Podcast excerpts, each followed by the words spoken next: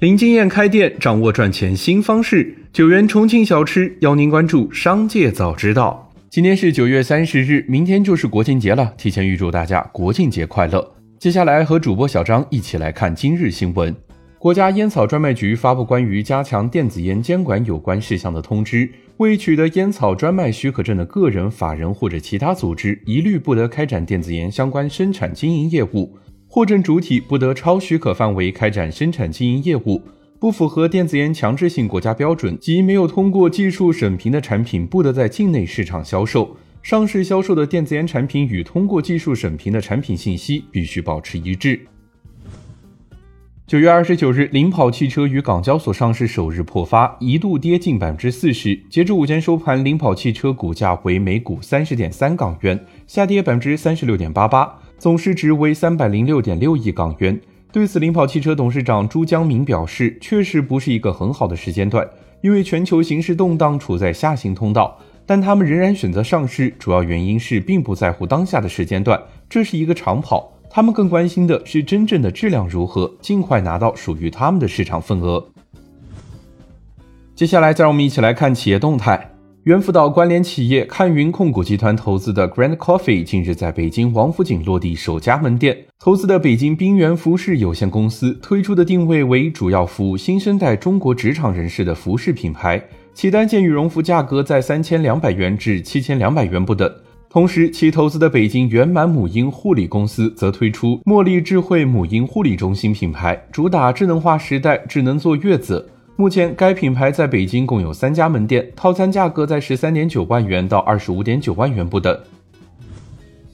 近日，北京一山姆会员商店上架了一款标注为迪奥联名的儿童玩具，售价为三百九十九元。产品标签中则标注着迪奥珠宝设计师迪奥授权山姆限定首发的字样，但这里的迪奥却是高德乐的迪奥，而非大家心目中的奢侈品品牌克里斯汀迪奥。律师指出，如果迪奥最终被判定无效，则上述联名产品不可以进行生产和销售，依旧会涉嫌使用知名商标装潢、虚假宣传等不正当竞争。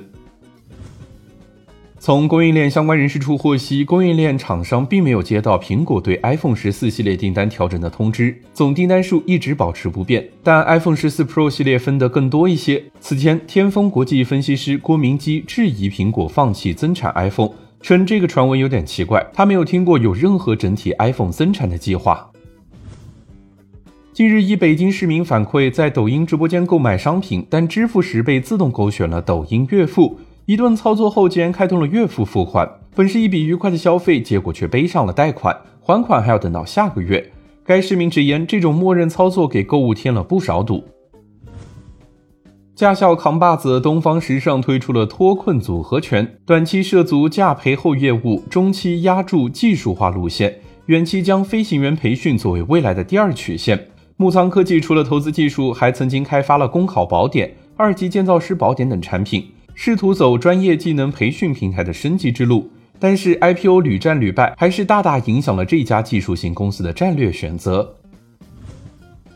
九月二十八日晚，哈佛 H 六正式上市。该车共推出三款车型，售价区间为十五点九八至十七点三八万元。在该车上市后，长城汽车首席增长官李瑞峰发布了四张海报，隔空喊话魏小李和比亚迪，衷心感谢魏小李作为尝鲜者，古里寻溪，何其有幸，与尔同春。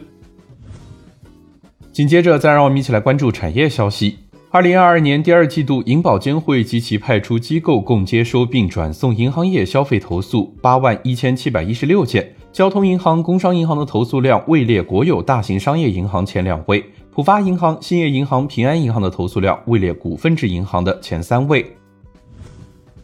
国家外汇局发布二零二二年上半年中国国际收支报告，报告提出，完善市场化和逆周期调节机制，稳妥应对外部冲击挑战。维护外汇市场平稳运行和跨境资金均衡流动，继续保持人民币汇率弹性，发挥汇率调节宏观经济和国际收支自动稳定器的作用，稳定市场预期，推进外汇储备经营管理能力建设，保障外汇储备资产安全、流动和保值增值，继续发挥维护国家经济金融安全的重要压舱石作用。数据表明，中国儿童高血压患病率约为百分之十四点五。且随着年龄增长呈上升趋势，随着儿童高血压、肥胖、糖尿病的发生率不断上升，我国心血管病发病也呈低龄化趋势。医生表示，大油大肉、高盐以及高含糖量的各种饮料都构成了孩子饮食中间的一些不合理的因素。这些因素很大程度上促进了高血压、高血糖和肥胖的发生。